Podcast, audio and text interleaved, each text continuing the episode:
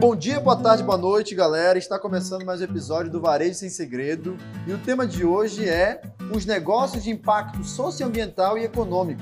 Nós temos um convidado que entende muito desse assunto, que é o Alessandro Dinelli, fundador e CEO da Descarte Correto. Seja bem-vindo, Alessandro.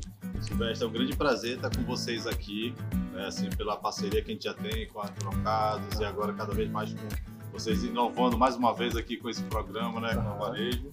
Vamos lá bater esse papo sobre o negócio de impacto na Amazônia.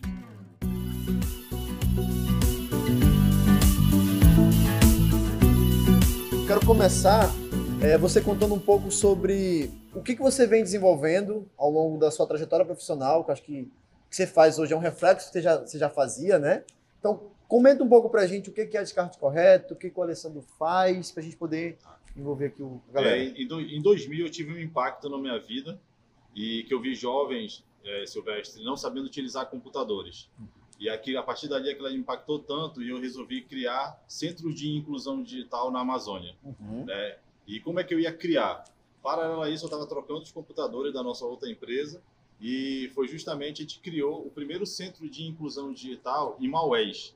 né? Então, quando você tem um desafio de impacto social, é, quem não sabe, Maués é 18 horas de barco, né? 18 horas de barco. Daqui e- de Manaus, né? Daqui de Manaus, é, daqui de Manaus. E lá a gente criou há 20 anos atrás, 1 de maio de 2001, o primeiro centro de inclusão digital. E há 20 anos eu venho dedicando a minha vida a levar essa inclusão digital para as comunidades na Amazônia. Uhum. E como que é, quando você fala de inclusão digital, explica pra gente o que, que foi esse projeto na época e qual, se o mesmo modelo que você fez naquela época é o que se aplica hoje, como é que é? É, naquela época, na verdade, era muito mais como um movimento, né? Aham. Um movimento onde a gente, todo mundo voluntário, é, aí solicitava computadores das empresas, e aí a gente levava para a sala de casa, a gente ia recuperar, final de semana, Aham. eu e um amigo nosso, a gente recuperava os computadores, e a cada 10 computadores ou 15 computadores, a gente procurava uma igreja, uma associação no bairro, Aham. faz, fazia a parceria com eles, e ali a gente montava o primeiro projeto de inclusão digital. E o projeto foi crescendo tanto naquela época, de 2001, depois 2004. Quando foi 2004, a gente teve que sair do movimento voluntário para realmente criar uma organização social. E aí nós criamos o CDI Amazônia, Uhum. né, que era, foi uma franquia social no Brasil todo, de maior rede de inclusão digital. Ali a gente já tinha mais ou menos 10 centros de inclusão digital, e aí quando a gente começou a ter apoio de empresa, né, captar recursos para poder tornar a coisa profissional.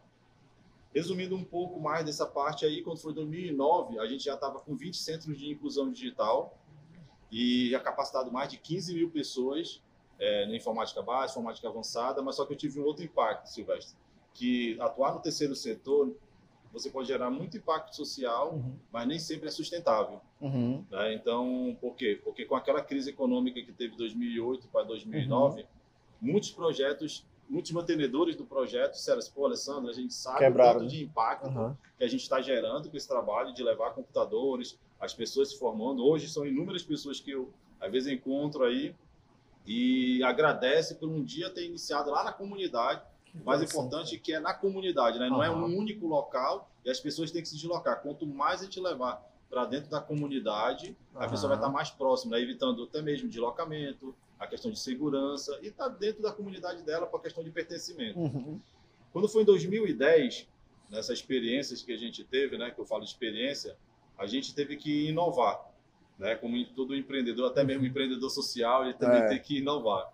É, e aí eu estava com, com a seguinte situação: 20 centros de inclusão digital, essa tanta quantidade de pessoas sendo capacitada, mas só que não tinha sustentabilidade Uhum. e estava com duas salas de casa literalmente cheia de antigamente chamava de lixo eletrônico Aham. é, tecnicamente hoje é mais é resíduo eletrônico né? Aham.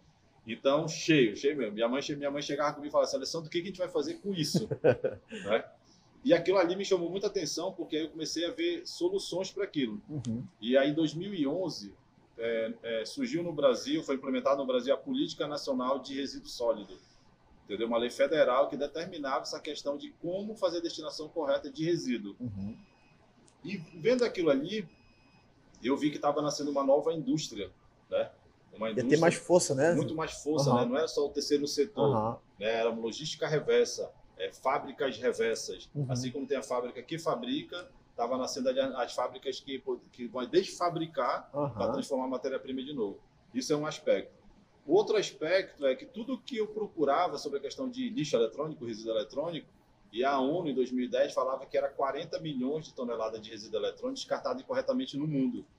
E tudo que eu pesquisava era descarte incorreto, né? Uhum. Esse cara, montar descarte correto, né? Já que, que legal, tudo, tudo, é incorreto, então eu vou criar descarte correto para desde o nome já ser uma atitude, né? Já provocando uma atitude, uma ação. Então a gente saiu daquele modelo de, de ONG, né, de terceiro setor, e o que foi bem interessante nesse aspecto da questão de política nacional de resíduo sólido, a questão de sustentabilidade, e aí nessa época também estava entrando no Brasil o modelo de negócio social, negócio de impacto, né, uhum. onde é um modelo que vem do Muhammad Yunus, que é o, ele é o criador do modelo de negócio de impacto, uhum. veio na Índia, aonde eu fiquei muito encantado com os livros dele, é o Banco dos Pobres. Banco dos Pobres, né? sim, o sim. Yunus é fantástico. Ele era um executivo uhum. e viu em Bangladesh a situação de mulheres que ficavam na dependência de agiota por sei quantos dólares, uhum. né? E aí ele foi lá e mudou aquela situação. Então hoje o Yunus, além de fundação, tem diversos negócios, né? De negócios de impacto. Uhum. E isso, cara, me inspirou, né? Uhum. E aí eu fui para São Paulo saber o que, que era isso, o que estava acontecendo no Brasil. Então aí uniu, atuar hoje como negócio de impacto, Silvestre, é, uniu duas coisas que eu vejo que eu tenho bastante habilidade, que é empreendedor tradicional e a, o, o, propósito, a causa, a paixão uhum. por mudar alguma coisa, entendeu? Então, que é o setor 2,5, né? Uhum. Então, então, empreendedor social, antigamente se falava muito terceiro setor. Hoje já existe tanto terceiro setor também, mas e o setor 2,5, que são negócio de impacto, negócio É sociais. uma espécie de capitalismo consciente, né? Também, pode, né? digamos, pode dizer assim. Antes que você ganha dinheiro, você ajuda muitas pessoas, é. né? Impacta muitas pessoas, né? É, entre, entre ganhar dinheiro e fazer a diferença no mundo, porque não as duas coisas. Exatamente, né? exatamente, exatamente. Entendeu? Então é uhum. justamente nisso aí que a gente se encontrou. Maravilha, maravilha, Alessandro. E, e para a galera entender bem, é, você contextualizou sobre a história, o que, que a Descarte Correto faz hoje, na prática? Tá. Então, o que, que acontece? Com a situação do, da questão do, da interpretação e verificando a, justamente a aplicação da política de resíduo sólido, uhum. eu vi ali que estava nascendo uma nova indústria, né? A indústria da logística reversa, uhum. a indústria da a fábrica que desfabrica para poder virar matéria-prima novamente. Uhum. Por quê, Silvestre?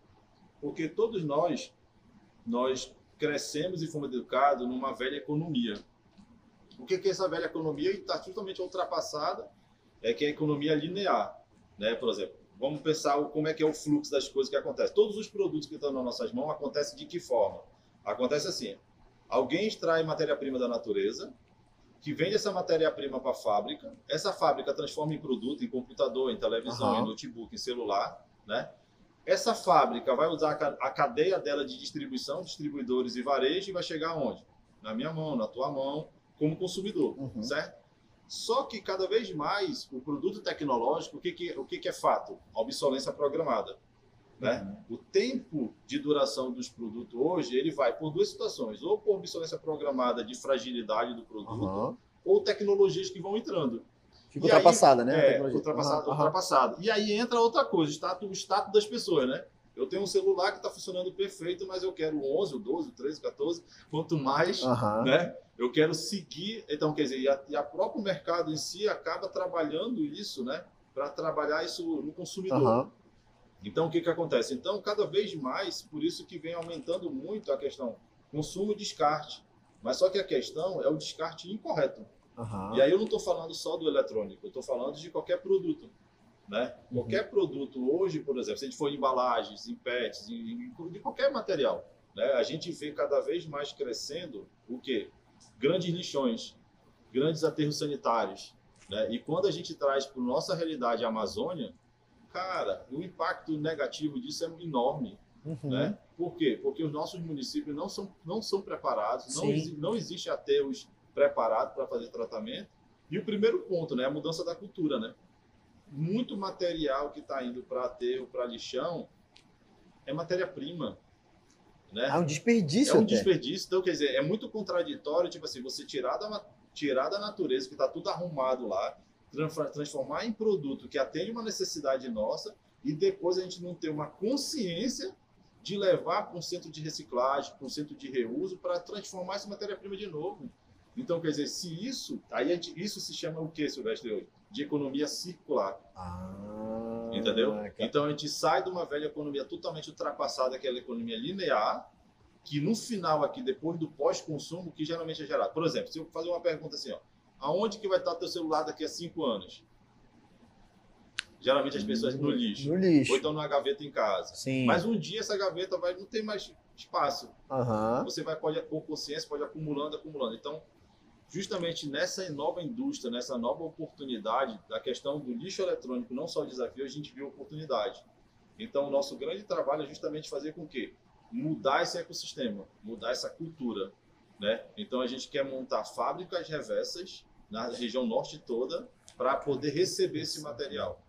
Que interessante, Alessandro. E assim, você falou num ponto aqui que eu fiquei pensando, que é o interior, né? Se nós estamos, se nós estamos falando hoje de Manaus, capital do, do Amazonas, é, e o interior, cara, É. E aí o interior que é mais complicado ainda, né? É, porque o interior, e quando a gente fala da Amazônia, e aí isso é o que me, me, me move cada vez mais crescer com a descarte, é porque o suprimento vai, né? De barco, de balsa, vai, porque as Uhum. pessoas consomem. Sim, sim. São Gabriel Cachoeiro consome, Sim, é é longe, mas é vai. que consome, né? Aham. Então, quer dizer, então aonde tem um- uma pessoa está consumindo alguma coisa, Certo. então tem fluxo para chegar, que é, é a logística tradicional. Mas e a reversa? Entendeu? Quem que paga o custo dessa logística reversa? Né? E aí é, é governo, é consumidor, é fabricante, ou é uma responsabilidade compartilhada de todos? Uhum. Entendeu? Então aí que vem a questão da nossa atitude, de começar a ter mudança cultural nossa, né? A questão de o governo não achar que o caminhão de lixo, que é só é um, um caminhão de compactação e vai jogar lá na, na estrada ali, porque é, um, é, um, é outro, outro erro das- da- dessa logística, porque o cara não está tratando nada, o cara só está tratando, só está na verdade fazendo gestão de frota de caminhão que É. compacta. E é compactador para quê? Para poder levar mais coisas compactadas, porque ele ganha em tonelada da prefeitura. Entendeu? Então, tipo assim, então é, isso tem que ser desconstruído. Isso tem que ser desconstruído cada vez mais. Então, a gente tem que realmente desconstruir a ideia da economia linear, né? E para a questão da economia circular. Circular. Entendeu? Por quê? Porque a gente, quanto mais. Imagina, vamos imaginar assim, ó, quantas toneladas por dia é colocada em aterros ou lixões? Quantos, quantos milhões a nossa, o governo municipal gasta para limpar igarapé e rios? Uhum. Entendeu? Então, tipo assim, o que a gente vem, o que a gente vem construindo é justamente essa nova cultura, né? E a gente quer construir um ecossistema diferente, no nosso caso, para o resíduo eletrônico e para o eletrodoméstico. Ah, Alessandro, mas por quê? Porque a gente vem de um trabalho de spin-off de inclusão digital, né? Uhum. Entendeu? Então, quer dizer, e o que, que faz sentido para a gente, Silvestre? Faz sentido para a gente o quê? Principalmente fazer o reuso dos computadores. Uhum. A gente, se a gente fosse uma empresa tradicional de gestão de resíduo, a gente fazia a campanha como a gente faz, fazia coloca ponto de coleta ou serviço de coletar direto o material. Chegava no nosso galpão, a gente desfabricava tudo, plástico, ferro, cobre, alumínio, placas, tudo isso tem valor Uhum. agregado, que a gente chama de valorização de resíduo. Uhum. Tudo isso a indústria compra, tudo isso cada vez mais grandes recicladoras ou grandes indústrias vão comprar, porque sempre sempre falando valorização de resíduo e matéria-prima. Uhum. Era matéria-prima, então tem que voltar a ser matéria-prima, Uhum. entendeu? Uhum. E aí pra gente não faz sentido quando fala de quando a gente recebe notebook, quando a gente recebe computadores, algum material que aí a gente vem trabalhar uma outra causa. Na nossa região é muito forte, a exclusão digital, né? E essa pandemia a gente mostrou muito, muito, muito mesmo como essa exclusão digital na nossa região ainda é muito forte. Muito presente, né? É, as pessoas tiveram que trabalhar em casa, as pessoas, os alunos tiveram que estudar em casa. Quantos não conseguiram fazer isso? Entendeu? Quantos não conseguiram? Nós mesmos, a Descarte, nós fizemos campanha ano passado para ajudar a, Secretaria de Saúde. Nós recuperamos 300 computadores em parceria com o Polo Digital para poder doar para a Secretaria de Saúde, para botar em UBS, em hospitais, tudinho.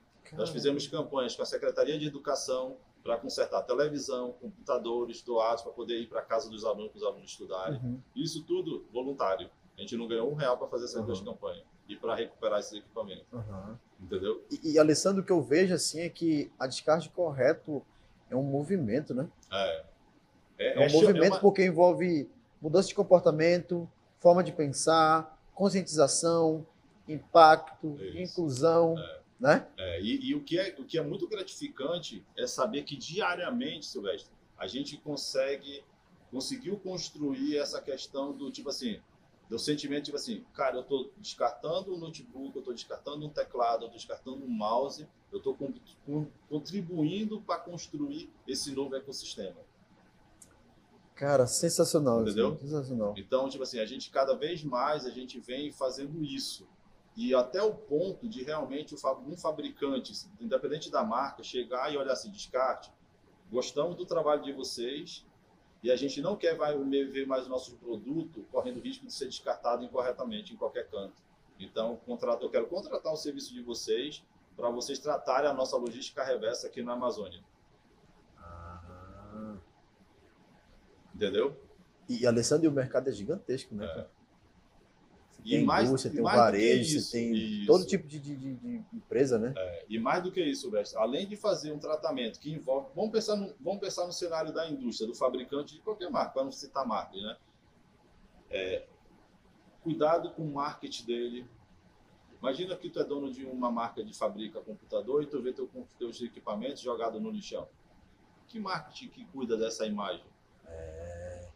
E aí a gente pode reverter para um outro tipo de produto. Quantos pets a gente não vê jogado no igarapé? O marketing, onde é que o marketing cuida? Eu estou vendo meu produto contaminar o rio da Amazônia. Eu estou vendo meu produto contaminar lixões e garapés. Uhum. Aí, para mim, é totalmente. Eu, eu, eu tenho uma percepção diferente, Sim, sim. entendeu? Porque ninguém, quando vai descartar um produto, Silvestre, tira o rótulo. Entendeu? Então, tipo assim, então é é uma questão que precisa ser mudada essa, essa situação. Então, trazendo para o nosso lado. Então, a gente quer o quê? Justamente ser esse parceiro de negócio dos grandes fabricantes, né? Seja de quem fabrica computador, de quem fabrica notebook, de quem fabrica é, micro-ondas, de quem fabrica ar-condicionado, entendeu? Porque tudo a gente... Vocês vão cuidar da cadeia da, da- da, da jornada do produto, né? do produto, é. Ah, Desde aqui, ó, o Silvestre, o ar-condicionado do- da casa do Silvestre deu problema, Aham. não consegue mais recuperar, ele vai fazer o quê? Entre contato com a. Com a desgaste correto, para poder a gente vai lá. E hoje a gente faz sem receber nenhum valor de serviço pra, em nome desse fabricante. Uhum, Entendeu? uhum. Então, tipo assim, imagina, por exemplo, se um fabricante A chega assim, cara, eu produzi três anos atrás, cinco anos atrás, eu produzi um milhão de ar-condicionado. Pelo menos 20% está aqui na região norte. E o tempo de vida útil estimado desse produto vai ser daqui a três anos, as pessoas vão ter que começar a trocar.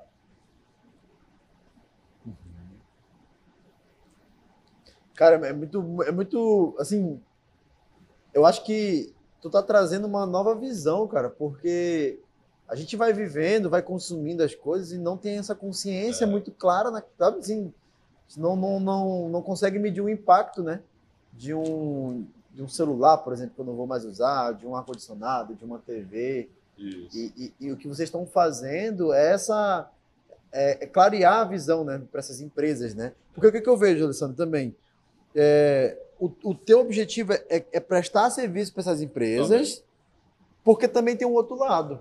Vocês, como eu falei, vocês são um movimento, vocês são um conceito, né? Vocês estão levantando um Isso. conceito. Vocês podem educar as empresas. Isso está em jogo também? Como é? Tá. É, tá em jogo em diversos aspectos. Eu vou dar um exemplo para ti. A, a, a Descarte existe há 10 anos, né? Uhum. E é interessante como há 10 anos eu venho falando de economia circular. E só agora que parece que as pessoas despertaram Aham. para isso. Hoje se fala muito de SG, né?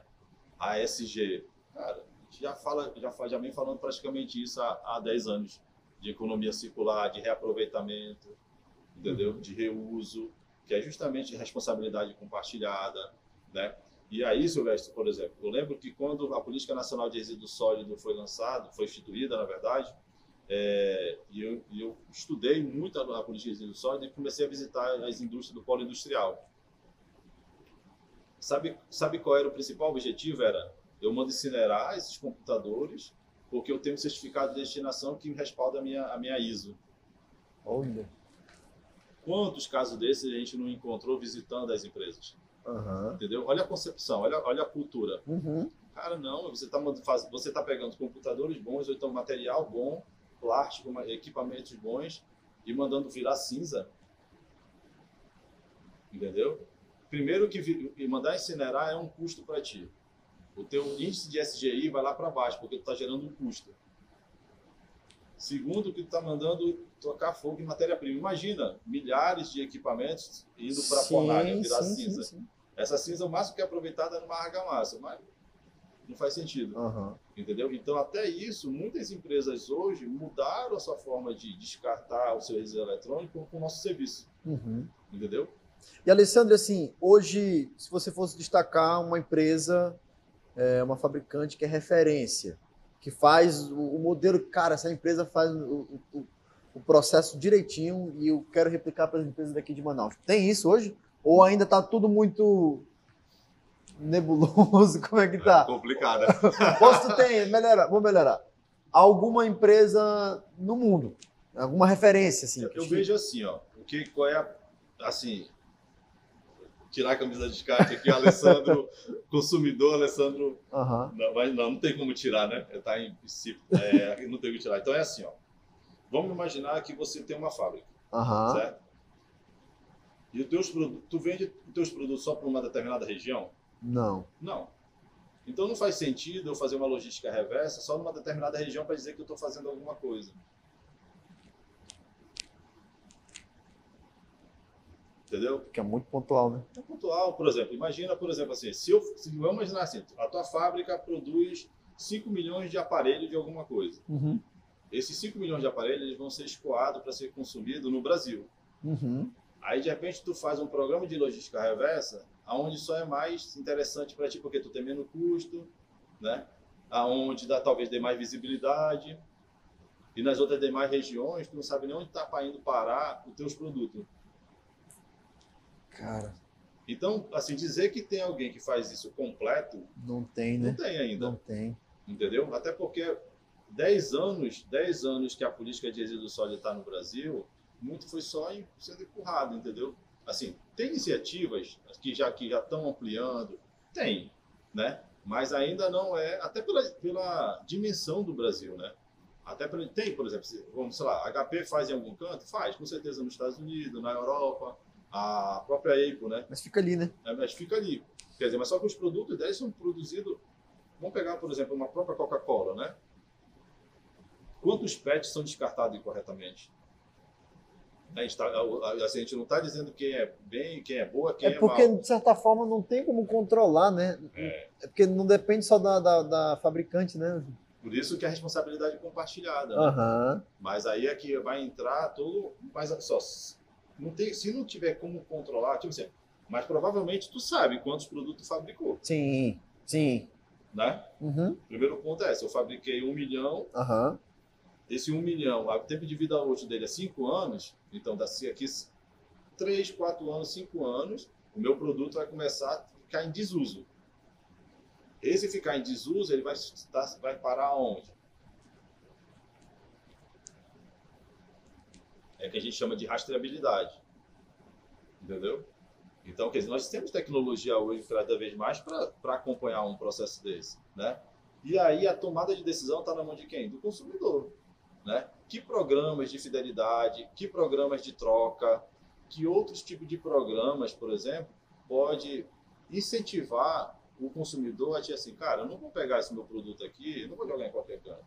A partir do momento que o fabricante comunica que ele tem um programa de logística reversa, que ao mesmo tempo vai ser um programa de educação ambiental, porque vai estar construindo uma nova Sim, cultura sim, na, sim. na sociedade Aham. entendeu?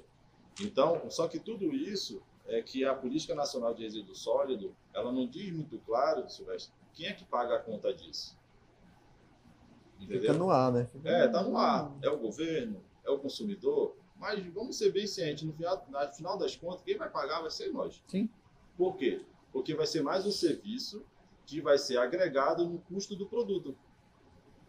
Não é verdade? Então, por exemplo, assim, então, tipo assim, se tu tem um celular que tu usa hoje, se tu compra esse celular já com serviço embargado de descarte correto, de logística reversa, que seja um real a mais, que seja dois reais a mais ou três reais a mais. Usar mais, recolhe, né? Ó, não uso mais, não quero mais, recolhe, vem recolher aqui, ó. Entendeu? Não quero mais, além de, além de eu entregar, eu posso ganhar um desconto num produto novo. Quer dizer, que pode estar atrelado num programa de logística reversa com um programa de fidelidade do próprio fabricante, né? Porque ele te mantém como um consumidor fidelizado ali. Então, tipo assim, é boa, boa vontade.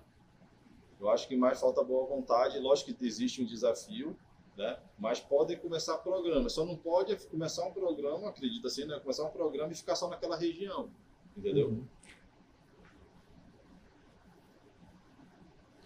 Ó, a galera aqui tá, tá uma pergunta aqui interessante ó, sobre as sacolas plásticas, né, que foram proibidas é, nos supermercados. Bom, é, eu, eu, eu, eu, vou pelo, pelo conceito assim, ó. É, a gente, eu não tenho tecnicamente conhecimento suficiente para analisar toda a cadeia de um plástico, né? Uhum. Da, de, a origem dele já o pessoal fala é petroquímica, né? Qual o processo que ele sofre. O interessante, por exemplo, assim, que eu, só para dar um exemplo, tá? Eu não estou fugindo do assunto, não, só para dar um exemplo. Um dia desse eu estava participando de uma questão de mentoria e consultoria e aonde é que a calça jeans tem maior impacto? Na extração, na produção no reuso ou no descarte dela? Uma boa pergunta. Na extração da matéria-prima, na produção dela, no uso ou no, no descarte dela? Aí a gente geralmente faz ou ah, para extrair a matéria-prima ou para produção, né? E aí a pessoa perguntou assim, a segunda pergunta da pessoa, quantas vezes tu usa, a tua calça jeans que tu usa, tu usa ela só um dia, dois dias ou três dias? E quando tu vai lavar, tu, como é que tu lava? E tu lava e pode para secar na secadora ou tu põe para secar no sol. E a calça jeans, é, tu passa ou tu não passa depois? Então, essa, essa pessoa, essa palestrante, eu, eu, eu, incrível, eu fiquei impactado com isso no uso. Se for pensar ciclo de vida de produto, uhum. a calça jeans que a gente usa, o maior impacto dela é no é uso. É durante o uso. Sim, sim. Entendeu? Uhum. Caraca, olha. Né? Não é interessante? Por quê? Porque a gente tem que pensar no ciclo de vida do produto. O que, que ele vai estar tá, tipo, impactando, impactando, durante quando ele está é, ali? Quantas vezes a gente lava, quantas vezes a gente. A gente é, se, se, se, tu usa só um dia a calça jeans e depois já lava, né? Se tu usa. Ah, tem gente que usa uma semana, beleza. Cada, cada um vai. Caraca. Tem gente que, que, que lava e não passa. Né? Aí, para quem não gosta de passar roupa mesmo, é maravilha. Né? Entendeu? Então, eu achei muito interessante essa amostragem que essa, a palestrante. Assim, e é realmente. Né? Eu, eu fui até dizer, ah, não acho que é na produção ou na extração, né? Nem tinha se tocado. Nem, nem tinha se tocado. Entendeu? Então, é, então, essa questão, tipo assim. Um celular, então. Né? Entendeu? Então, quer dizer, então, tipo assim, mas o quê? Mas no, então, a questão, por exemplo, a sacola plástica muitas das vezes tem a, a produção dela, tudinho, mas eu ainda vou para atitude. Né? A questão, tipo assim, eu não uso canudo. Eu, assim, realmente. Uhum. Até aqui, ó, imagina por que, uhum. que eu uhum. tenho que tomar canudo. Uhum. Né? Uhum. Então, então, por exemplo. Ah, porque, porque eu acho que é justamente isso. É o que, que eu quero trazer com isso, Veste? É analisar o ciclo de vida do todo. Como é que é extraído, como é que é produzido, como é utilizado e como é que é feito o descarte. Uhum. Então, eu acho que só vai ter realmente a, a, a informação completa quando você partir para essa análise. Do que eu dizer assim, a sacola de plástico não é bom ou é boa. boa. Então, eu não conheço toda a cadeia. A dela. cadeia, sim. Entendeu? Sim. Então, a partir do momento que você analisa pelo ciclo de vida do produto todo que você está consumindo, aí eu acho que você consegue ter mais informação. Tem uma clareza, né? Clareza para dizer assim, isso é bom, isso aqui não é bom. Entendeu? Então, tipo assim, para você não ir pro fake news da vida, né? Uhum. Porque foi alguém está dizendo, alguém está dizendo, então tipo assim, eu não tenho esse conhecimento todo para dizer assim, cara, é. Mas assim, o que eu acho, o que eu acredito é o quê? É na, na questão do descarte incorreto. É impactante, é, né? Agora, imagina, se é produzido um milhão de sacolas, e essas, todas essas sacolas, quando não fosse mais reutilizada, fosse para um local adequado, porque ela é reciclável. Uhum. Né? Uhum. Entendeu? Então, quer dizer, aí eu não sei, eu não sei, tipo assim, qual é o impacto que ele gera na, produção, na extração Sim, e na produção. sim. Aí eu já estou falando já do uso e do descarte só, a partir da, a partir da cadeia do uso e descarte, Uhum. entendeu? Então, mas é, mas é interessante cada vez mais a gente trazer à tona essa questão do conhecimento de pensar no ciclo de vida.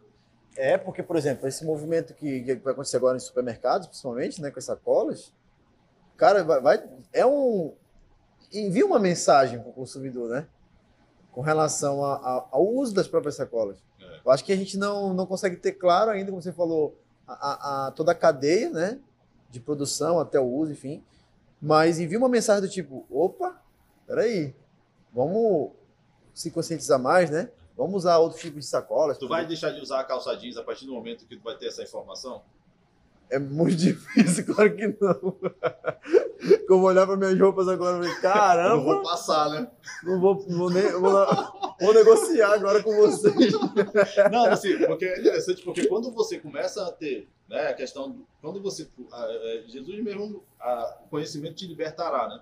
Então, quer dizer, então Jesus já vem explicando isso, e é em todos os aspectos, né? Uhum. Para você não ter uma informação só de opiniões, né? De você Uhum. estudar e verificar. Então, eu achei muito interessante essa amostragem que a pessoa trouxe. E, disse, cara, eu até questionei assim, será? Aham, Né? Será que, mas realmente, se você for verificar, realmente, quanto, aí quer dizer, o, quanto você durar com uma calça jeans, vai, o quanto que você vai lavar, passar, né? Quanto de água, quanto de, de, de, de energia que você vai gastar. É Uhum. um exemplo, né? Mas da sacola plástica, eu acho que a questão muito é sempre, sempre eu olho o descarte incorreto. Porque, de novo, matéria-prima. Entendeu? Então, se a questão, tipo assim, é a questão de se essas sacolas não fossem descartadas incorretamente quando elas não tiverem mais a utilidade dela, digamos assim, entre aspas, é, e forem para uma central de reciclagem, porque o plástico, ele é reciclável. Ele vai ser matéria-prima de transformar de novo em sacola Uhum. Né? A gente mesmo, quando vem, a gente chama de plástico flexível, Silvestre. Quando vem junto com as embalagens, que é descartado com os computadores, notebook, tudinho, a gente tudo coloca no bag e a gente vende para uma indústria de- que fabrica essas Sim, sacolas. e Alessandro, acaba que é, um ponto de contato muito importante, um ponto de contato muito importante para o consumidor é o, o, o carro do lixo, né? Porque se tu para pensar, o consumidor, o povão, Sim, o povão vai pegar a sacola, o caminhão passa, joga lá e se livrou. sim. Mas será que no ato de jogar no caminhão, o próprio caminhão não poderia ter, sei lá, um- uma forma de, de, de, de receber, o lixo? sabe? Como é que é aí, hoje isso, aí a questão é o seguinte, aí a gente parte que seria o mais ideal possível seria a coleta seletiva, né? Coleta Não seletiva, precisa né? ser caminhão compactador. Aí Ah. seria caminhões de ah, baú, Que aí, mas, é, até antes, começa com separando, né? separando em casa, Que é o poder né? destinar. E que eu- eu- aquela questão que basta, de repente, ter um coletor, eu não gosto nem de falar de lixeiro, né? Eu gosto de falar coletor, né? Pra já Porque não se sabe se vai ser de fato lixo, né? é, Tudo ali, né? né? Porque a- já vai estar com Aham. é, des- a questão de desconstruir essa questão de lixo, Aham. porque vai para o pejorativo, vai para algo sem valor, Sim. entendeu? Vai para algo que não pode ser reaproveitado, entendeu? É é essa desconstrução que a gente tem que cada vez mais trabalhar, entendeu? Silvestre? Uhum. Então, por exemplo, então em casa, orgânico e seco, seco, recicláveis, né? O orgânico, quem quiser plantar alguma coisa, aí vai a compos- composteira, essa questão é outra pegada. Reciclável. Se você verificar, cada vez mais nos que bom que Manaus cada vez mais nos supermercados estão tendo PEV, ponto de entrega voluntária Uhum. né? E aí você consegue separar em casa, você vai no supermercado, vai a algum canto.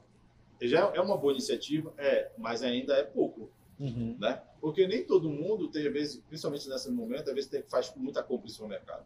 Vai no mercadinho ali perto da comunidade. Então é aquela história, tipo assim, os- acho que os pontos de entrega voluntários poderiam estar mais próximos dentro das comunidades. Uhum. Entendeu? Ou então ter programas, de novo, programas, por exemplo.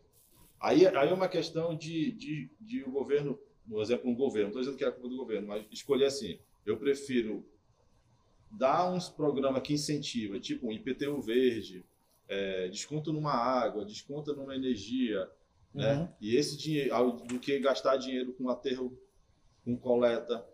Eu ouvi falar que, eu não sei se é por mês, mais de um milhão de reais a prefeitura gasta para com balsa, com barco e com pessoas para limpar ali a Manaus Moderna, não sei o quê, dentro do rio, de, de toneladas e toneladas que é tirada debaixo do rio e para limpar aquela beira ali no rio.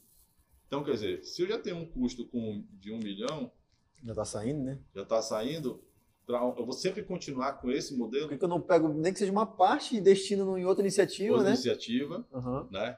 Entendeu? Então, tipo assim, então, e as próprias e, as- e aí entra a iniciativa de novo da questão das próprias empresas também que fabricam, Uhum. né? Por exemplo, cara, é, eu tenho incentivo, né? Por exemplo, aqui na Zona Franca, por exemplo, pô, eu já tenho um monte de incentivo de imposto também. Por que, que eu não crio um programa? Uhum. Vamos lá, vamos fazer. Qual, qual é a empresa que tem um programa de logística reversa que vocês conheçam? Você conhece, Eu não conheço. entendeu? Pode até ter, mas Pode é, até é tão mal explorado assim para É. a sociedade que eu não, não, não me recordo. Entendeu? Então, então existe um aspecto, por exemplo, tem a Associação dos Catadores que faz um trabalho bacana, tudinho, faz, né? Mas ainda talvez não seja o suficiente. Só uma parte. É só uma parte, né? Não adianta ter só no local onde é classe A, classe B, classe C, porque a maior população consumista está onde? Na base da pirâmide. Que às vezes o caminhão do lixo nem entra naquela rua, entre aspas, caminhão do lixo, né? Uhum. entendeu? Mas poderia aproveitar igrejas, locais como igreja, locais como parque, né? É mudança cultural, Silvestre, sabe? Uhum. É mudança cultural que alguém precisa começar a fazer. Uhum. E a gente se prontificou a ser uma dessas pessoas, a ser um desses beija-flores aí para começar a fazer. Alessandro, sensacional. Eu sou fã do trabalho de vocês, cara. Toda vez que eu converso contigo, eu fico, caralho, que coisa, que coisa assim que a gente não vê, né? Não, não- é, é- é- é tipo como se fosse um, um mundo, outro mundo. Invisível, né? É. Assim, a- cara, sensacional, Alessandro. E eu queria te fazer uma pergunta agora, até ainda no assunto, mas pegando uma outra vertente. Como que você enxerga essa questão dessa consciência da descarte correto em, em empresas do segmento varejista? É, enfim, como que isso, isso pode acontecer e de que forma pode acontecer? Por exemplo, um supermercado, uma loja de eletrodoméstico. Compartilhe um pouco pra gente. É- Era o filho que tava te incomodando, né? Era, era, porque tava batendo bem na, Ah, na minha. só pra confirmar. né, né? Continua aí. Era isso mesmo, mas é assim, tu pode ligar, só diminuir, pô. Pra não, pra não incomodar Eu todo mundo. Mas melhor eu- ligar aquele do. É, pode ser também. É. Porque tava batendo muito na- no meu rosto, entendeu? Tá, entendi. Cadê? Cadê, controle? Então, Silvestre, aí pode continuar aqui? Pode? Então, vamos lá. É, nós temos algumas, alguns aspectos. Por exemplo, quando a gente fala de varejo, a gente está falando de um gerador, né?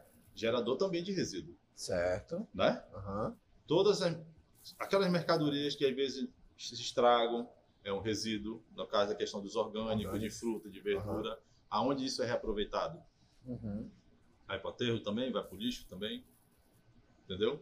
É, das embalagens, né? As embalagens que se estragam, Sim. produtos que se estragam, é isso aí só no primeiro aspecto.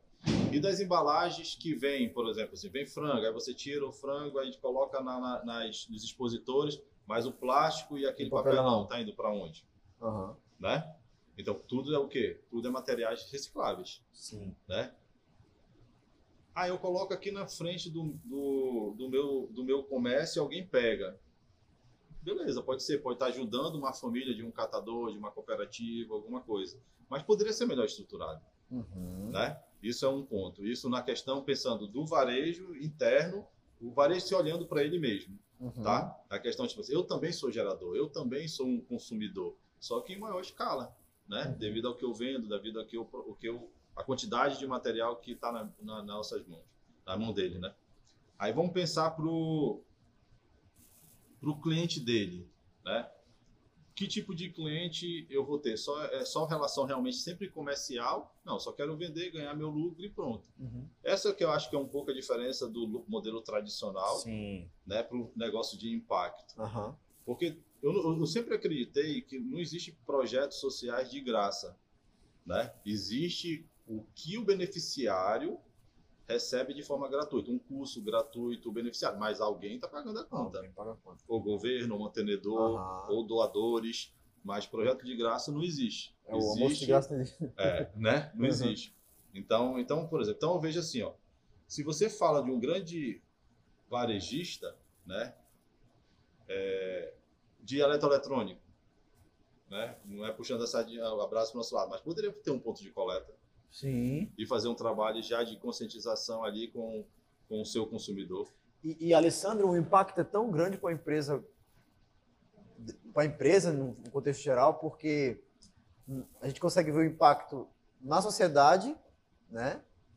No marketing, se a empresa for olhar de fato assim, o que, que eu vou ganhar com isso, É. né? Que é aquela visão só capitalista, né? Mas quando passa a olhar assim, qual o impacto que eu vou gerar no mundo, né? Se eu fizer isso. Continuar ganhando dinheiro, É, né, exatamente. continuar tendo é um EBITDA bom, continuar tendo um econômico Sim, forte, sim. mas o que, que eu consigo melhorar em ajudar? E às vezes é começando com a própria comunidade interna, né? Os colaboradores, que são consumidores também. E, e Alessandro acaba também, dependendo da forma como a empresa enxergar isso, pode ser um diferencial competitivo. É. Por Né? exemplo, vou dar um exemplo no nosso caso, eletrônico, né?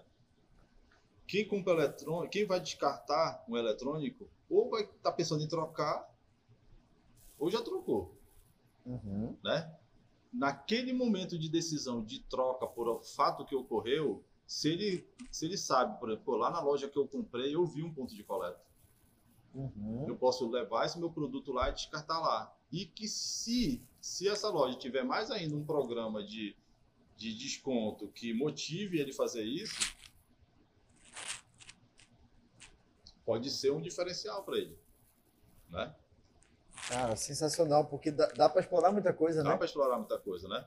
Entendeu? Então, tipo assim, então as pessoas perguntam assim, ah, Alessandro, você paga pelo, pelo que as pessoas descartam? É, Eu não acredito muito esse, talvez, pagar relacionado, a- Diretamente. relacionado à mudança cultural, entendeu? Aham. Por exemplo, o programa de inclusão digital que a gente faz, é, eu acho que é, esse é o principal benefício que a gente quer mostrar para a sociedade, né? É, é uma moeda de troca, entre aspas, de colocando assim, né? Assim, eu já tem pessoas que foram lá, tipo assim, diariamente vão lá, descartam conosco, lá, tipo assim, eu falei, "Ó, se você quiser, eu posso pagar uma coisa. Não, não. É, eu sei o que vocês fazem pelos jovens da, da- das nossas comunidades. Isso aí, para mim, eu estou contribuindo com isso, Uhum. Movimento. entendeu? Então, cada pessoa ali, assim, eu sempre falo para os nossos colaboradores, saibam receber, recebam. A pessoa está saindo de casa, cara. A pessoa está saindo de casa, coloca o material dela no carro dela, aí se desloca até o nosso galpão, chega lá e entrega. Alessandro, bem, bem lembrado, só para a galera entender também, nosso ouvinte. Então, hoje, se eu tiver um notebook que eu quero descartar, eu posso ir em um dos galpões de vocês? Como é que Pode. funciona? Pode. O consumidor final. Isso, pode ir no galpão e também como pode também em um centro de inclusão digital. Certo. É, tá? Tipo assim, porque a gente acredita, é outro ponto, que, tipo assim, a gente não gosta muito de abrir ponto de coleta em qualquer canto, Uhum. porque o resíduo eletrônico existe um, tem um valor agregado, né? Então tem aquela pessoa na boa vontade pode ir lá descartar e tem aquela pessoa não achando, achar que é dono daquilo que a pessoa descartou. Entendeu? Ah, Então é, e aí o ponto de coleta tem que ter uma segurança Sim, né, organização. poder- Uhum. para poder, tipo assim, a gente não a gente tem a nossa credibilidade, né? Então, tipo, eu conheço o Alessandro, tem o meu notebook aqui que não serve, eu vou descartar no ponto de coleta mesmo aqui. Se esse ponto de coleta não tiver uma segurança, entendeu, Silvestre? Alguém, infelizmente, pode ir lá e pegar teu notebook. E como é que tu vai saber se chegou ou não chegou na Sim. descarte? Então, a gente não é muito favorável de ficar abrindo ponto de coleta Uhum. em qualquer Uhum. canto, sem um sentido. O que, que faz sentido para mim? Por exemplo, Silvestre, você mora onde aqui em Manaus? Ah, você vai dizer, "O- o- a gente tem um projeto de inclusão digital aí próximo da tua casa, o mais próximo é esse. Lá tem um ponto de coleta. E lá você vai ver o ponto de coleta, e vai ver o benefício, a comunidade recebendo o benefício, Uhum. jovens estudando naquela comunidade, aprendendo curso de informática, curso profissionalizante. Isso é o que a gente acredita Uhum. entendeu? Por isso que geralmente eu peço para descartar no nosso galpão, porque aí não vai ter nenhum intermediário ou entre aspas um, uma- uma- um, Aham. um dono antes disso, entendeu? Então hoje, devido à situação da pandemia e alguns centros de inclusão digital pararam porque as aulas geralmente são presenciais, aí a gente diminuiu um pouco essa escala de ponto de coleta. Uhum. Agora a gente está retomando, Abrindo mais. né? abrindo mais Tá. e, e sempre vai ter um ponto de Tá. coleta. Ainda para efeito de, de conhecimento do nosso ouvinte, eu tenho meu notebook que não está funcionando mais. já tentei, não deu Isso. certo, enfim. Vou lá no galpão da descarte correto, deixo meu notebook lá. O que, que vai acontecer com esse notebook, Alessandro? O que vai acontecer no notebook? A gente vai. A primeira coisa que a gente vai pegar, pesar, porque a gente tem um controle de massa para saber a quantidade de resíduo eletrônico que a gente recebe por dia, por, por semana, mas principalmente por ano, Uhum. né? Porque isso é um impacto positivo, Sim. saber. Cada vez mais a gente está caminhando para que a gente possa depois até por marca, né? Ah, esse, esse mês eu recebi tantas impressoras da marca tal, esse mês a gente recebeu tantos Aham. computadores da marca tal. Porque no futuro a gente quer vender crédito de manufatura reversa, tipo crédito de carbono, Uhum. né? E aí entra essa questão de serviço com os fabricantes, Uhum. né? É, E também de, de, de colocar, cara, ele rastrear assim, pá, eu, eu produzi tantos computadores e, e na descarte foram recebidos tantos, entendeu? E aí pesa, e aí vai para um, no caso de computadores, notebook, vai, vai armazenado, dependendo da demanda que nós temos de centro de inclusão digital ou do e-commerce, que é o programa também, né, de venda de Aham. computadores, que é uma forma de sustentabilidade do nosso trabalho também. Aí os nossos técnicos vão avaliar aquele equipamento lá. Aí a gente tem técnico de informática e técnico de eletrônica, né, Uhum. dentro da nossa linha de produção, que a gente chama de refurbished. Aham. Aí vai avaliar. Esse notebook veio com memória, veio com processador, veio com HD, a placa-mãe serve ou não serve, a tela veio quebrada ou não veio quebrada. Então, pode ser que ele possa ser desconstruído para construir, para prover reaproveitamento de peça para construir outro. Aí esse que vocês vão reconstruir, com, pegando peças dos, dos que foram destinados, vocês montam, A gente remonta, Aham. refabrica, que a gente chama, certo? e a cada certa quantidade a gente vai criando os centros de inclusão digital nas comunidades de baixa renda e interior do estado. Que sensacional isso. E aí a gente tem uma meta até daqui a dois anos a gente quer criar 100 espaços de inclusão digital na Amazônia. A gente está com uma meta de produzir mais de mil computadores. né? A gente já tem, por exemplo, 27 computadores na escola de Maués, nós já temos 27, com- 25 computadores lá em Novairão, que a gente vai até reinaugurar agora de segunda-feira lá em Novairão Uhum. linda a escola lá, né? E assim, comunidade ribeirinha, comunidade indígena. Eu acho que a gente tem mais ou menos quase entre 150 a 200 computadores que já foram recuperados pela descarte e estão alocados na- em comunidades aqui na Amazônia, em Boa Vista, Roraima legal. também. Aí tem um centro de inclusão que lá é, tem os cursos. Temos- isso. Aí nós temos dois projetos. Comunidade remota, indígena, ribeirinha e rural. Eles recebem, conforme, conforme a, a quantidade de famílias, eles recebem uma certa quantidade. Por exemplo, se tem 50 famílias, não faz sentido levar 20 computadores. A gente leva proporcional, quatro computadores, cinco computadores, aí coloca numa sala. E aí ele, alguém lá tem, que já possa ter um conhecimento dá aula para as pessoas da comunidade, para as crianças, para os jovens, que esse centro de inclusão digital menor, ele pode ser dentro de uma organização, pode ser dentro de uma igreja, independente da denominação, pode ser dentro de uma, de uma escola municipal, né? Então a gente tem esse projeto, que é mais para comunidades remotas, que nós chamamos. Uhum. E tem aquele projeto de maior escala que é mais na sede, né? Ou na sede do município, ou na grande periferia, ou comunidades aqui em Manaus, que é o interativo. O que é o interativo? A comunidade já recebe uma média de 15 a 20 computadores, né? Todos os computadores sempre são recuperados, inclusive você vai ver fotos na, da, de comunidade que a gente ainda reutiliza até o monitor CRT ainda, aquele antigo monitor Uhum. CRT, né? E, e aí a gente viu que a gente precisava de uma plataforma de cursos. Aí a gente foi em busca de uma plataforma de cursos. A gente fez uma parceria licenciada com uma empresa e aí que ela desenvolve essa plataforma de cursos que leva mais de 50 cursos livres para as comunidades. Então a gente tem, a, a por exemplo, vou dar um exemplo de Maués, tá? É, Maués era, foi a primeira escola, né, que eu falei, né? Aham. Daqui foi Lá criada lá em 2001. 2001. Aham. Até hoje existe. 20 anos. Vem capacitando jovens, crianças e pessoas Aham. no município de Maués. Quando foi 2010, quando a gente, 2011 que a gente criou a Descarte, a gente levou já esse modelo interativo. Então lá em Maués hoje tem 25 computadores numa sala em parceria com a igreja. Aí os, os jovens estudam com fone, de- tem um fone de ouvido que é o próprio computador que dá toda a aula para ele, tipo um EAD, mas é offline. É offline, porque a gente instala essa plataforma no servidor e replica nas estações. E aqueles jovens tendo a- talvez a primeira experiência com um computador na vida. Vários, vários, vários. Isso aí são centenas de casos. E você, quando eu falar de Maués, já tem pessoas que viajavam 12 horas de barco da sua comunidade para a sede do município. Eu, até eu nunca esqueço, eu começo a me arrepiar. É, os irmãos Antonildo e Antônio, eles, da, da comunidade Paracuni, em Maués, 12 horas de barco. Eles viajavam no domingo para estudar na segunda para ter um acesso a uma informática básica, Silvestre. Cara, não, sensacional. Eu tô, eu tô aqui. Porque é, é muito. Por que, que não tem mais gente fazendo isso, sabe? Porque parece uma coisa tão. Não. não, não... Porque não o tinha impacto mais é gente, muito grande. Por que não cara. tinha mais gente fazendo trocados? Porque era para vocês fazerem. É. Entendeu?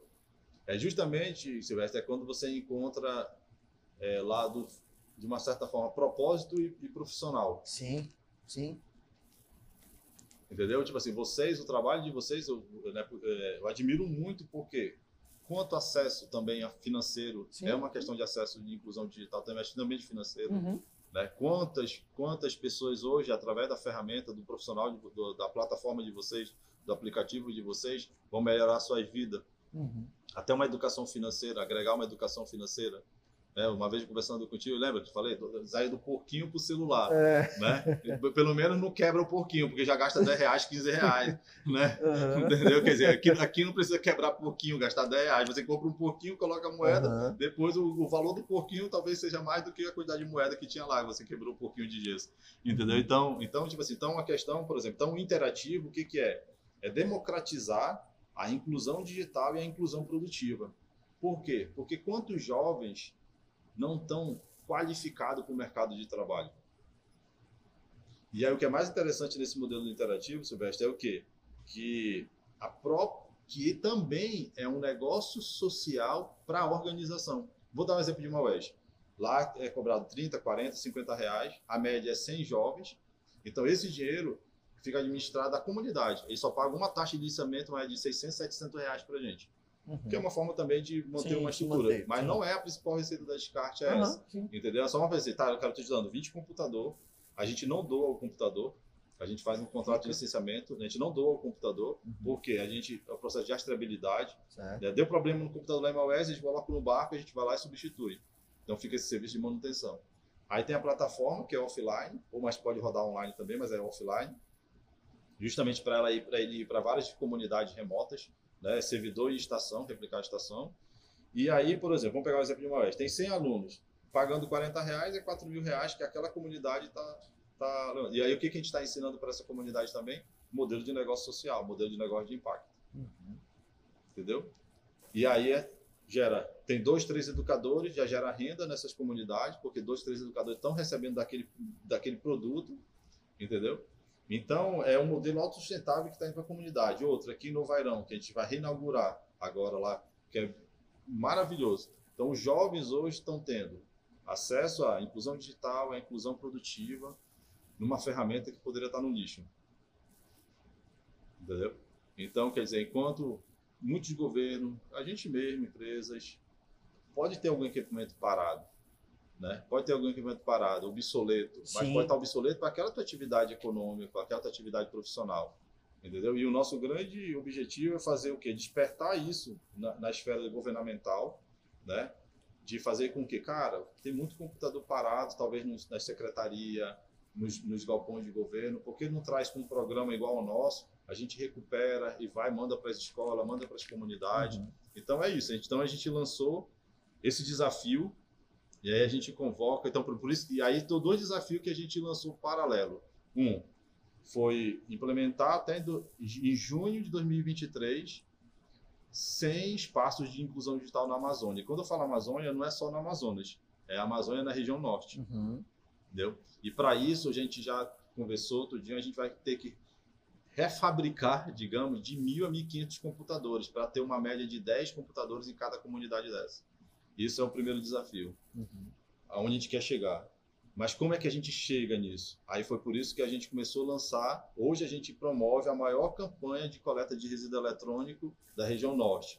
A gente fazia, sempre fez em Manaus e agora a gente está fazendo na região metropolitana de Manaus. A gente já fez campanha em Iranduba, a gente já fez Manacapuru, a gente já fez Silves, a gente já fez Itapiranga, a gente já fez Rio Preto da Eva e ontem eu cheguei de Itacoatiara. Olha aí. Entendeu? Então a gente já fez seis edições da campanha Descarte Correto Seu Resíduo Eletrônico. E uma coisa que a gente leva para esses municípios, então, tipo assim, graças a Deus as prefeituras estão aderindo, as secretarias estão aderindo, por quê? Porque eles sabem que também, aquela, aquela, aquela questão que a gente conversou mais cedo, são consumidores. Uhum. Se são consumidores, em algum momento vai precisar descartar algo. Sim. E quando se falar de eletrônico e eletrodoméstico, a gente quer colocar descarte correto na primeira lembrança das pessoas, Legal. entendeu? E não é só pensando numa questão econômica. Ah, você quer receber esses, esses, esses materiais para poder vai, vai virar econômico para descarte. Também, porque é como é uma sustentabilidade. Mas a gente sempre coloca. Mas a gente, a nossa campanha também quer trazer benefício. A gente quer recolher e, tra e, tra e tratar uma questão de conscientização ambiental, né? E para uma empresa que é licenciada, nós temos todas as licenças para poder operar. E principal, na, em cada município desse que a gente que a gente está indo e que a gente vai, a gente procura identificar ou igreja, ou associações, ou até o pró- próprio governo local e assim, cara, vocês não querem montar um interativo? Os computadores de vocês ou os outros que a gente recebe lá em Manaus, a gente consegue recuperar, a gente precisa só de um espaço e de alguém que queira tocar esse projeto aqui. Entendeu? Por quê, Silvestre? A minha família é de Maués. Uhum. Então, ser a realidade do, do que é o jovem não ter oportunidade, né? O jovem tentar vir para uma capital, ou então o jovem numa comunidade rural tentar para ir para a sede do município, qualificado de que forma? Como é que esse, aí eu, aí eu, eu, eu, eu, eu nunca esqueço aquele primeiro dia que eu tive um impacto. Por que, que eu comecei isso? Eu comecei isso por quê? Porque eu vi uma sala de 10 jovens querendo trabalhar na minha empresa e não sabendo utilizar computador. Uhum. Então, foi isso que, que me mostraram, Uhum. né? Isso que o universo me mostrou para me talvez ser instrumento para ser para isso, Sim, sim, sim, sim. entendeu? Então é, então é nunca perder a essência, né? Tipo assim, é você nunca perder a essência do que do que tu foi Essa- chamado. Essa razão, né, Alessandro? É. Cara, é muito interessante isso, Alessandro. E assim, já, já entrando na, na parte final do nosso podcast, é, eu queria que você deixasse assim um, um recado para o nosso ouvinte, um possível dono de alguma empresa, de alguma indústria que está nos ouvindo. É, como procurar descarte correto, é, o, que, o que pode ser feito, enfim, Tá, venda, é. venda seu peixe, Isso, né? beleza. Como, como empreendedor, vou falar um pouco primeiro como empreendedor. Tá. Como empreendedor, com certeza, a geração de emprego, geração de renda já é um bom impacto. Certo. né, que seja um emprego saudável, que tenha um ambiente saudável, tudinho. Nós empreendedores, né, tipo eu vejo, né, tipo assim, eu fico feliz com o crescimento de vocês, Aham. né, o orgulho de vocês chegarem aqui e mostrar, Sim. cara, Alessandro, hoje a gente está com os colaboradores Aham. no nosso trabalho, talvez só dá, esse espaço aqui talvez só mais um ano ou dois anos, porque a gente quer Aham. crescer mais, já é um, impacto, né, positivo. É um propósito também Uhum. né? Tipo assim, a gente como empreendedor, quanto mais a gente puder é, ajudar a vir mais colaboradores, né? Porque a gente, a gente Bacana, nunca né, vai fazer coisa sozinho. Não dá, né? Não dá, né, mano? Não dá. Então, mas qual é o propósito? Por que, que eu nasci? Acho que é a questão de não perder essa essência, Uhum. entendeu? E fazer com que a Amazônia, a Amazônia, não é só pensar só no desmatamento, né? Não é só pensar no desmatamento. Por quê? Ah, não quero desmatar, mas tu quer que o quê? Que aquele caboclinho lá do Rio continue com a, com a, com a malhadeira, com remo e com cancanoa? Mas o que que tu tá levando para ele? Ele também tem a necessidade dele, também tem o desejo dele, né? Entendeu? Então é algo nesse sentido. E o outro é a questão assim, o que muito me ensinou essa pandemia foi a questão de olhar o coletivo, né? Os desafios da, da os nossos desafios, os desafios da humanidade, os desafios das nossas regiões, dificilmente vão ser resolvidos só com um protagonista, né? Só com um protagonista. Então a pandemia, acho que se era para dar uma nova reflexão na humanidade, veio mostrar isso. Independente de quem fez ou quem não fez vírus, se foi proposital ou não foi proposital, mas trouxe uma, trouxe uma reflexão, trouxe uma mensagem Uhum. né? De que forma coletiva a gente vai ajudar a resolver os problemas? É melhor a gente se se unir ou é melhor sempre fazer sozinho só por ego, por vaidade, Uhum. né? Então, por exemplo, essas campanhas que a gente está fazendo é um exemplo claro. Por exemplo, ontem lá em Itacoatiara estava terceiro setor, governo, voluntários, descarte correto, Consumidor. consumidores contribuindo, entendeu? E quando- tem uma hora que eu parei e olhei e eu vi isso acontecendo. Aham. entendeu? Sem vaidade, mano, entendeu? Sem, sem vaidade, sem ego, tipo assim, então, é, então isso também é uma reflexão pra gente construir. Então, o que eu me indico, ah, mas Alessandro é santo, não é ser santo. né? É questão de assim, cara, a gente pode ter o lado econômico, pode até deve, né? As coisas sustentam pelo lado econômico muito, né? Que foi que foi a grande discussão da pandemia, né? Fecha ou não fecha, fecha ou não fecha, saúde mental, vírus, tudo. Então, então a questão, a questão principal é tipo assim, qual o empreendedor que eu quero ser e, e cara, e qual o legado que a gente quer deixar? Entendeu? Eu acho que o que eu me identifiquei muito como negócio social, como negócio de impacto, acho que foi isso. Uhum. Ter uma causa e sustentabilidade. Ter uma causa e sustentabilidade. Uhum. E sempre manter o equilíbrio disso. Sim. Entendeu? Sempre manter o equilíbrio. Não, sempre manter o equilíbrio disso. E aí, o que eu quero deixar como mensagem, e aproveitando a oportunidade aqui, é essa junção. Uhum. Entendeu? Que governo venham nos procurar para poder a gente fazer parcerias, Uhum. né? É, contribuir com essa inclusão digital na nossa comunidade, nas nossas comunidades. É, você vê um jovem, por exemplo, ontem, ontem eu estava lá em Itacoatiara e na hora que a gente estava reunido, todo mundo se apresentando e falando justamente vendo essa coletividade, aí chega um rapaz, o Joelmisson. Aí, cadê o Alessandro? Não sei o que, eu tava de costa, né? Ele, vem aqui. O que, que é o Joelmisson? O Joelmisson é um rapaz que, com 16, hoje ele tem 27. Com 16 anos, ele, ele estudou no Centro de Inclusão Digital lá no Rio Piorini, lá na região do Norte. Aí depois ele veio com um programa de manutenção de computador nosso, se, se qualificou, aprendeu. A gente gostou tanto do trabalho dele que ele virou instrutor do nosso desse programa nosso lá da Discard de manutenção de computador. Depois ele foi contratado. Resumindo a história, hoje ele trabalha há três anos já lá em Taquatiara, no Grupo Amage, na Hermasa, e é técnico de segurança. Então, quanto o Joelmisson está Uhum. esperando pelo, por a gente, por nós, entendeu? Sim. Então, então, tipo assim, cara, e é um, é um computador, pô, às vezes não, não é um computador i3, i5, i7, i10, sei lá o que for. Entendeu? Essa é a nossa ferramenta para levar cidadania, para levar pertencimento, para levar empoderamento.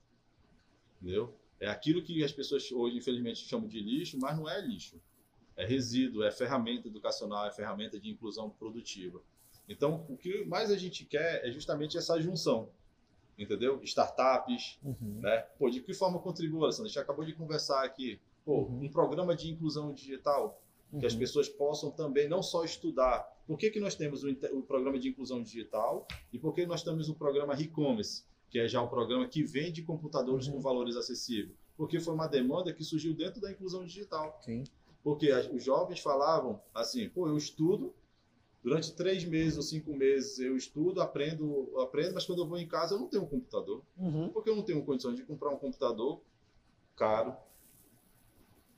Ouvindo o cliente, surgiu um outro programa nosso, e por isso que surgiu o e-commerce. Aham. E aí a gente viu que fazia sentido, além a nossa equipe técnica, a gente, além de, de restaurar, recuperar computadores para ir para a inclusão digital, a gente criou um outro programa para poder também, de- que é um programa de inclusão digital, mas só que adquirindo de forma acessível.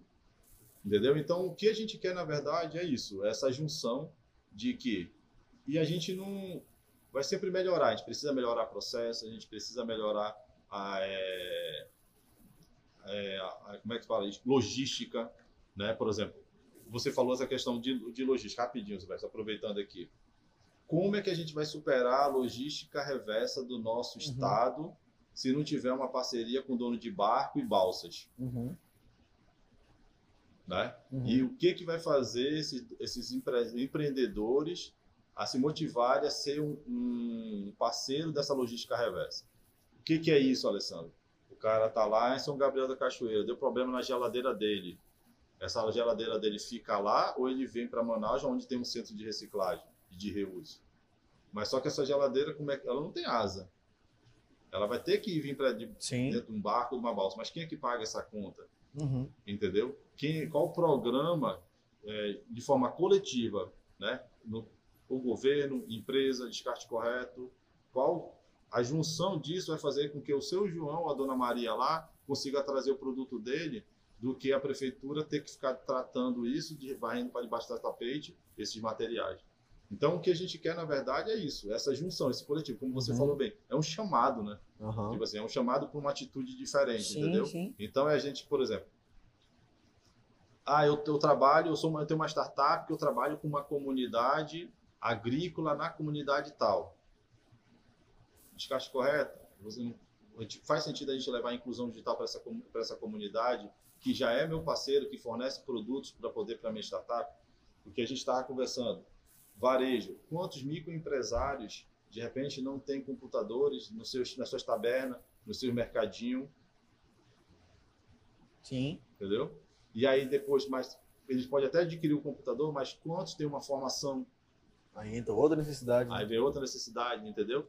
E aí os próprios colaboradores dele de terem cursos de operador de caixa, de logística, com valor acessível também, Uhum. entendeu? Então, tipo assim, na verdade o chamado é para o coletivo, é isso que é a questão. Chamado coletivo, a gente tem flexibilidade para conversar com o governo, com a empresa, com o usuário final, Uhum. e aproveitar é, também fazer o chamado para quem é pastor, padre, coordenador de alguma ONG. Se você tiver interesse de conversar conosco, de fazer um projeto desse de inclusão digital, você tiver uma sala, você tiver uma sala, uma estrutura para que possa comportar quatro computadores, cinco computadores, seis computadores, o que for, a gente avalia e vamos junto levar essa inclusão digital para a Amazônia, porque a meta é sem espaço. Maravilha. E a gente não vai fazer esse sem espaço sozinho. Maravilha. Cara, sensacional. Eu queria uma salva de palmas aí, gente, pra gente encerrar aqui o nosso. Esse aí foi mais um episódio do Varejo Sem Segredo, um episódio de muita reflexão e que a gente mude nossa consciência, principalmente na hora de descartar os nossos lixos, corrigindo resíduos. É isso, gente. Valeu.